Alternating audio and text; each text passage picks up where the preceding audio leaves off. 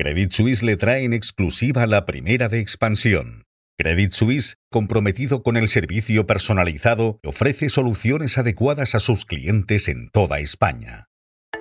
Buenos días. Economía, la CNMV y el Banco de España se unen para analizar el impacto de la inteligencia artificial en el sector financiero. Sandra Sánchez, redactora de Finanzas de Expansión, nos va a contar por qué. Además, les hablamos de la venta de activos que ha puesto en marcha Acciona Energía y del plan de Santander para sacar partido a su inversión en PagoNext. También les contamos que Carrefour ha cerrado la venta de seis hipermercados que el fondo activista Cebian ha entrado en VS y que Lars Fruegar Jorgensen es la persona del año para Financial Times.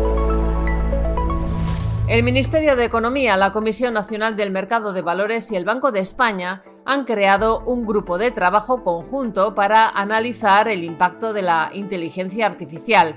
Sandra Sánchez, redactora de Finanzas de Expansión, buenos días. Buenos días, Amaya. ¿Los supervisores creen que puede haber riesgos en la adopción de esta tecnología? Sí, los supervisores creen que la rapidísima adopción de la inteligencia artificial por parte de bancos, firmas de inversión y asesores podría llegar a suponer un riesgo para la estabilidad financiera y para los mercados en España. Por eso, el Ministerio de Economía de Nadia Calviño ha creado un grupo de trabajo con expertos de la CNMV que supervisa los mercados y con expertos del Banco de España, que es quien se encarga de supervisar el sector bancario, para analizar si realmente la inteligencia artificial, o mejor dicho, el mal uso de la inteligencia artificial, puede ser una amenaza o no. Y si finalmente lo fuera, como creen por ejemplo en el mercado estadounidense, buscar la manera de hacer frente a este posible riesgo. Si fuera necesario, Economía, la CNMV y el Banco de España podrían plantearse elevar la supervisión y pensar qué regulaciones podrían utilizar para frenar el impacto de esta tecnología.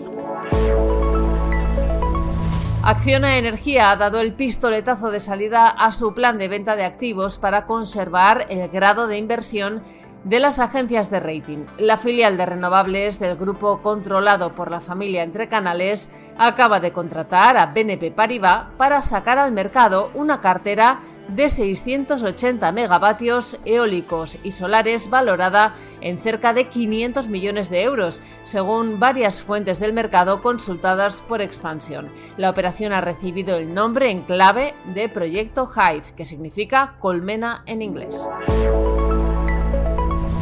Santander ha decidido empezar a sacar rendimiento a la mil millonaria inversión que lleva años haciendo en PagoNext, que es su plataforma global de pagos. El banco va a abrir por primera vez su uso a otros bancos, a fintech y a otro tipo de empresas. Para abrir mercado, PagoNext ha decidido fichar a un ejecutivo muy conocido en esta actividad. Se trata de Raimundo Sala, que tiene más de 20 años de experiencia en pagos digitales y hasta ahora ha sido director general de Universal Pay, filial española del gigante estadounidense Evo Payments. Anteriormente fue country manager de PayPal en España. Santander tiene valorado este negocio en 2.000 millones de euros.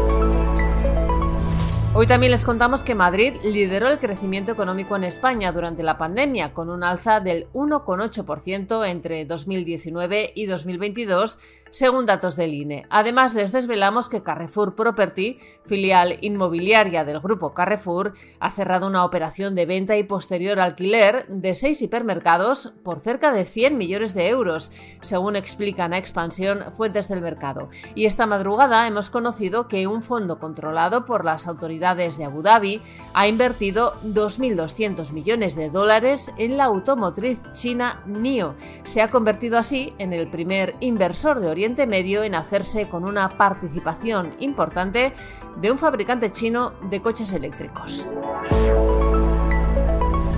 Esta tarde los gobiernos central y vasco mantendrán una reunión para negociar el traspaso al País Vasco de competencias nuevas y pendientes, entre ellas las tres que forman parte del acuerdo de investidura de Pedro Sánchez suscrito entre PNV y PSOE. Además, el exministro de Ciencia e Innovación y primer astronauta español que viajó al espacio, Pedro Duque, va a presidir el operador de satélites Ispasat, anteriormente encabezado por el actual ministro de Industria y Turismo, Jordi Ereu. Esta decisión deberá ser ratificada en Junta Extraordinaria de Accionistas que se pretende celebrar hoy. Y en la bolsa el IBEX 35 cerró la sesión de ayer con una caída del 0,4%. Eso sí, El selectivo mantuvo los 10.000 puntos.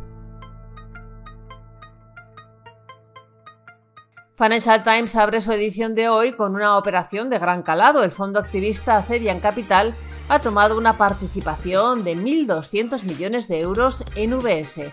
Es una apuesta a que el banco suizo duplicará su valor en un plazo de 2 a 3 años y el diario británico ha elegido a su persona del año. Se trata de Lars Fruergar Jorgensen, director ejecutivo de Novo Nordisk, la compañía danesa creadora de Ozempic, el ya famosísimo medicamento contra la obesidad.